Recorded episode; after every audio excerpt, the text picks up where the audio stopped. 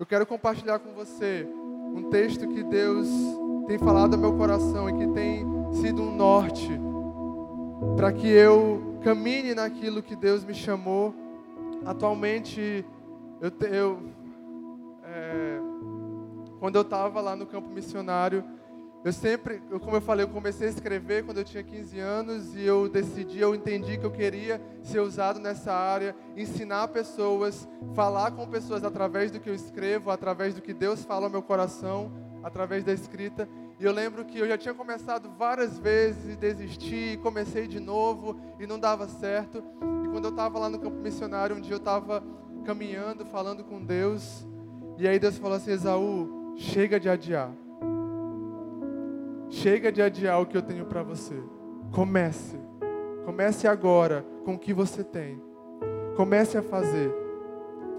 E eu lembro que depois dessa palavra, eu decidi começar com o que eu tinha, porque eu sempre esperava chegar um momento perfeito, com as condições perfeitas.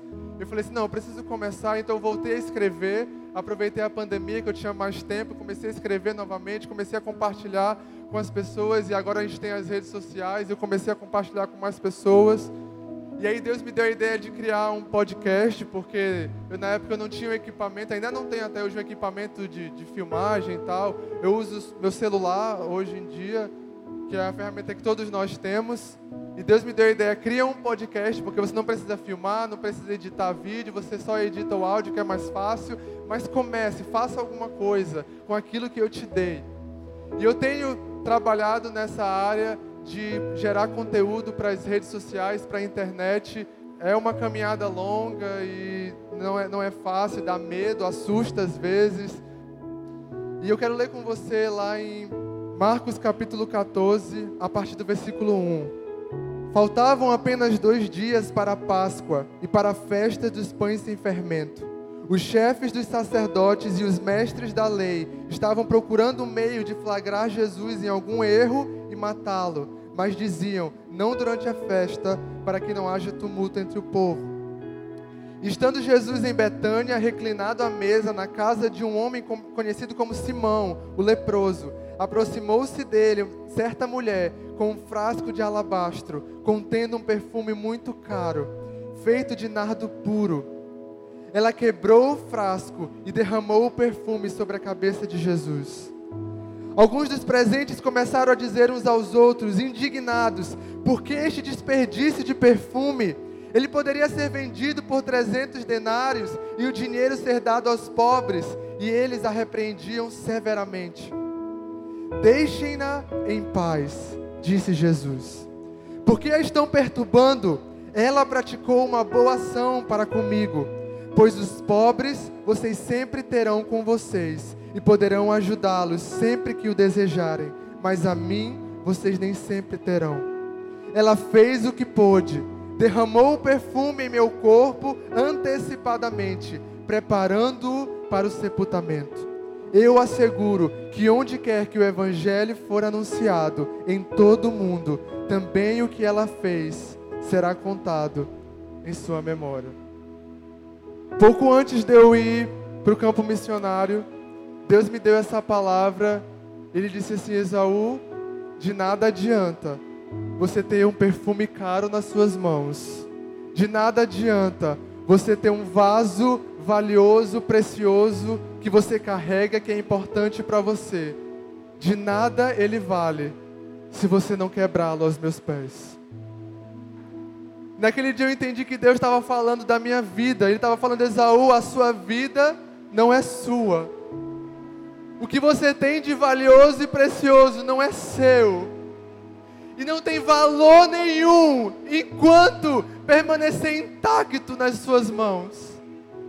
Você precisa quebrar o seu perfume aos meus pés. Sabe quando aquela mulher fez isso, as pessoas que estavam naquele lugar, elas ficaram indignadas porque elas estavam preocupadas com o valor daquele, daquele vaso, daquele perfume, e, e o valor era praticamente como é, o valor de, de, de um salário mínimo hoje, durante quase um ano inteiro. Imagina aí, você multiplicar o salário mínimo por 300 dias é, é, é um bom dinheiro hoje. E as pessoas estavam preocupadas com isso, porque era algo caro, algo valioso. Mas aquela mulher entendeu que aquele vaso nunca teria nenhum valor enquanto ele não fosse quebrado aos pés de quem realmente importava. O seu dom, a sua arte, a sua comunicação, os seus talentos, eles não servem de nada se for para a sua própria glória. De nada valem se você continuar guardando eles para você mesmo. Porque você tem medo de perder, você tem medo de expor, você tem medo de perder a única coisa que você considera valiosa, mas deixa eu te falar: aquilo que você tem hoje não tem nenhum valor se não for quebrado aos pés dele. O seu dom, o seu talento, a sua criatividade não tem sentido nenhum se não for para a glória de Deus. Aquela mulher entendeu isso. Ela entendeu que o que ela tinha de mais precioso só servia se fosse despejado sobre Jesus. O meu dom, o meu talento não é para mim mesmo, não é para minha glória, não é para o meu reconhecimento, não é para o meu benefício próprio, é para a glória de Deus. Sabe, é muito vazia a vida de alguém que faz algo só para si mesmo, só pensando no seu próprio benefício. É muito vazia, igreja. Nós não fomos feitos para isso. Nós somos vasos que foram criados para serem despejados aos pés de Jesus. A nossa criatividade só tem valor quando ela é colocada aos pés do nosso Criador. E hoje, nessa geração que nós vivemos, onde aparência é tudo, fama é tudo, número de seguidores é mais importante do que qualquer outra coisa. Nós queremos ser vistos, reconhecidos, queremos ser importantes, queremos ser aclamados, queremos ser honrados, Deixa eu te falar, só existe uma pessoa que merece toda a honra e toda a glória. E aquela mulher entendeu quem era essa pessoa. E nós precisamos entender hoje. Essa pessoa é Jesus. Você pode gastar a sua vida inteira vivendo para si mesmo. Você vai olhar um dia para trás e descobrir que não valeu a pena. Eu não quero que você saia daqui hoje pensando, eu tenho que largar tudo, eu tenho que ir fazer missões, eu tenho que virar pastor, estudar teologia. Não. Eu quero que você saia daqui dizendo, Deus, tudo que eu tenho, tudo que eu sou, eu derramo aos teus pés. E eu te pergunto, o que eu faço agora? O que tu queres que eu faça com isso? Qual é o teu chamado para a minha vida? Qual é a tua vocação para mim? E sabe o que mais me chama a atenção nessa história? é que no final Jesus diz assim: ela está fazendo o melhor que ela pode. E não a perturbem, porque o que ela está fazendo hoje está apontando para a obra redentora que eu farei na cruz amanhã. Eu quero te dizer que o seu talento, a sua criatividade, a sua profissão, a sua vocação precisa apontar para a obra redentora de Jesus.